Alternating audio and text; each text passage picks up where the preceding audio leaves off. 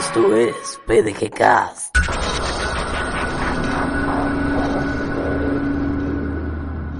Bienvenidos al Festival de Terror PDG. Cast. El día de hoy vamos a contar sobre nuestras experiencias sobrenaturales. Empezaremos con nuestro compañero Emir. Ah, pues bueno, yo les voy a contar es la vez que estaba en, en un pueblo que se llama Ixmiquilpan, está aquí en, en el mismo estado de Hidalgo. Mi hermana antes vivía allá en unos departamentos que eran de mi abuelo, bueno, que son de mi abuelo, y cuentan, me contaba mi abuelo que ahí habían matado a un niño, y en una noche de, de diciembre, justo como por estas fechas, ah, mi hermana estaba en una tienda de abajo de los departamentos, y ya era, ya era muy tarde, eran aproximadamente las 2 de la madrugada. Y cuando subió a los departamentos se, empezaron a escuchar ruidos y que azotaban las cosas. Y ya como cuando se fue a dormir, le jalaban el pelo o la como que le quitaban las cobijas y así. Y al otro día, cuando nosotros llegamos, se puso más, más fuerte la situación. Porque estaban mis papás, mi hermano, yo y, y unos de mis primos de, chiquitos. Pero en eso todos empezaron a llorar y se empezó a ir la luz muchas en varias ocasiones y dice mi tía que ella vio al niño que estaba llorando y ya. Para continuar, Yamile nos contará la historia sobre Don Pánfilo García. Mucho tiempo en Tulancingo había un hombre que tenía mucho dinero. Dicen que tenía un pacto con el diablo. Su nombre era Don Pánfilo García. Era muy cruel con sus trabajadores y dice- dicen que lo echaba a los puercos. Un día su hija se enamoró de un peón. Don Pánfilo lo torturó y mató. Su hija se quitó la vida después de ello. Pocos días después del suicidio de su hija, don Pánfilo cayó enfermo y mandó a traer muchos doctores. Ninguno lo pudo curar. Así, al morir, su fortuna quedó maldita y al enterrarlo la tierra lo, rechazaba. No, no se podía enterrar.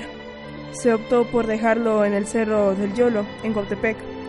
Al llevarlo, la tierra se abrió y tanto burros como peones y, claro, el ataúd de don Pánfilo fueron tragados por la tierra.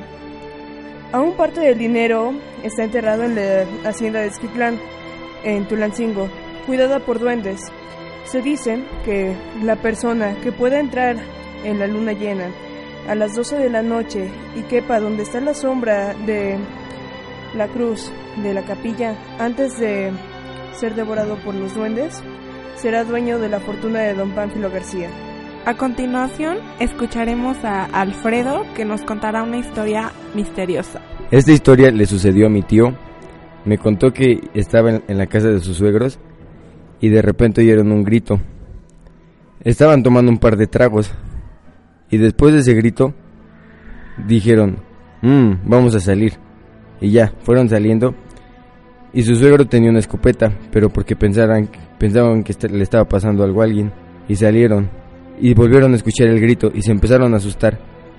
Pero como estaban pasados de tragos, les dio valor para seguir. Y después vi- vieron por el río una señora gritando.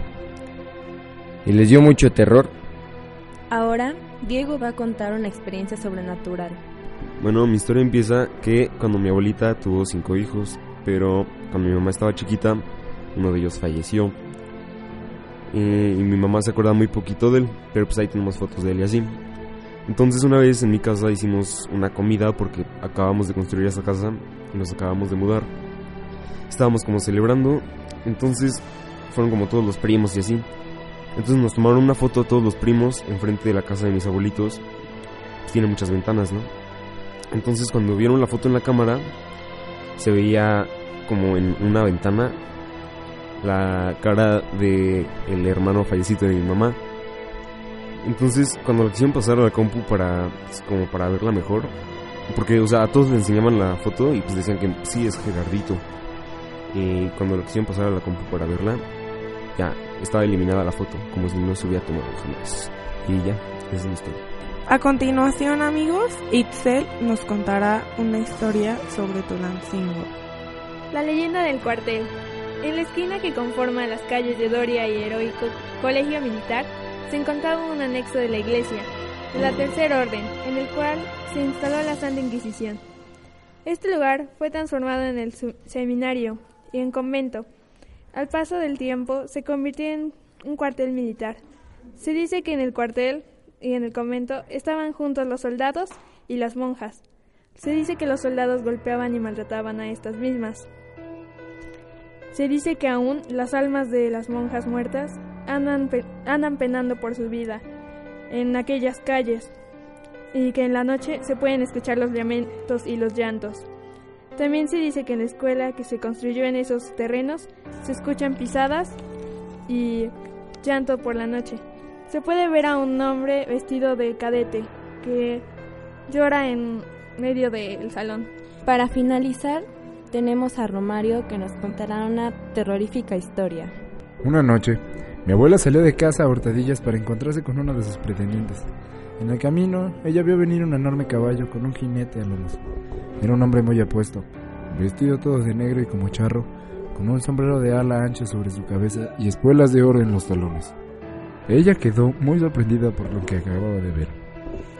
Cuando el hombre apuesto se empezó a acercar, ella empezó a voltear la mirada hacia otro lado. Y en eso él le preguntó, ¿quieres subir a dar un paseo? A lo que ella le respondió, claro que sí, ¿por qué no? Entonces se subió a su caballo, bien enamorada del charro. Después de eso, fueron a dar una cabalgata por el pueblo, hasta que de repente el charro empezó a hacer que el caballo fuera más rápido. En eso, el caballo empezó a ir tan rápido que ni siquiera podía sentir la velocidad del viento. Después de eso, se empezaron a abrir desde sus patas unos dos caminos de fuego, los cuales llevaban al charro, con risas y carcajadas, hacia lo que sería el infierno. La mujer empezó a, gritar, pero nadie podía ayudarla, ya que era demasiado tarde. Ya era demasiado tarde, debido a que el charro ya le estaba llevando hacia el infierno. Desde ese día, nadie volvió a ver a la mujer. Cuenta la leyenda que nadie en el pueblo supo lo que le había pasado a aquella mujer, pero pocas personas sabían la escalofriante verdad. Había sido llevada por el charro negro, en castigo a no saber obedecer y amanecerse de más. Y entonces, todas las niñas del pueblo aprendieron a, competar- a comportarse decentemente, por temor a que el diablo volviera a raptarlas.